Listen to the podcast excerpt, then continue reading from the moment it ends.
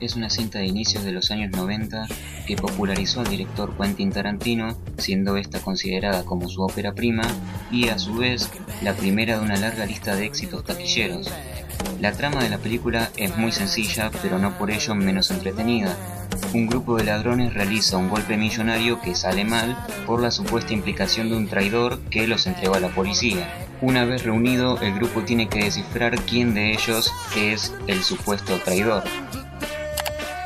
Podríamos tomar esta película como una demostración, una probadita nada más, de lo que sería esa forma de hacer cine de Tarantino, que ella es tan característica, ¿no? Que la conocemos todos. Es un film completo, conciso, que tiene actuaciones muy destacadas por parte de todos los intérpretes, un muy buen guion, diálogos muy bien trabajados y estructurados por parte del director y pequeñas dosis de sangre y violencia que son dos características que posteriormente en sus siguientes trabajos se harían más presentes. Y también está un poco ese humor negro y los comentarios que hoy en día podrían llegar a incomodar o molestar a algunos pocos, ¿no?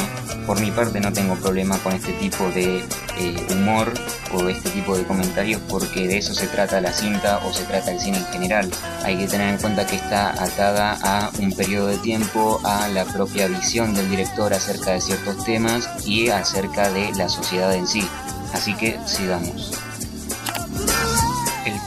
Políticamente incorrecto, tal y como sus otros trabajos posteriores, y es que de eso se trata el cine para el director. Es la recreación de aquello que elegimos obviar en el día a día, como la delincuencia, las víctimas fatales que dejan este tipo de actos y la impunidad y hasta naturalidad con la cual una persona está dispuesta a matar a otra, torturándola lentamente y con una buena rolita de fondo. Como ya todos sabemos, Tarantino es un fanático de los westerns y de la ideología o la moralidad rígida que plantea que aquel que hace mal a otros termina recibiendo su merecido y si bien es notorio que disfruta o goza el hacer uso de la violencia extrema, no lo hace de manera vulgar, sino más bien porque es importante para él, porque tiene un significado y porque cree que el espectador tiene que entender que la violencia refleja ese mismo mensaje es decir, que tiene un rol o un sentido propiamente la violencia, el uso de ella. Un criminal tarde o temprano en el universo de Tarantino paga por sus crímenes y de una manera impactante, casi hasta un poco burlesca. Es como una visión utópica del cineasta acerca de lo que deberían de recibir aquellos que solo viven para sembrar el caos en la sociedad. Por último, me gustaría decir que creo que Perros de la Calle es una película idónea para todo amante del cine que sueña con realizar algún día su primer largometraje, ya que en ella Tarantino demuestra sus habilidades para el manejo de la cámara, siendo utilizada de manera práctica, sencilla pero muy eficaz.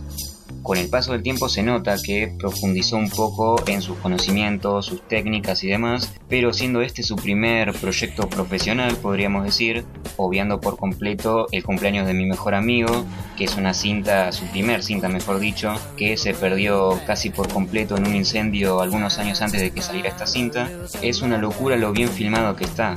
Creo que es el sueño de todo aspirante a director y no hay mejor manera de seguir soñando que aprendiendo de grandes de la como Tarantino, Scorsese, Nolan, Spielberg, James Cameron y demás que tantos clásicos nos han dado en las últimas décadas. Es por ello, también por las icónicas escenas, diálogos y personajes, que la recomendación del día de hoy es Perros de la Calle. Una gran apuesta para alguien que estaba dispuesto a darlo todo para darse a conocer y lo logró. La verdad lo logró con creces.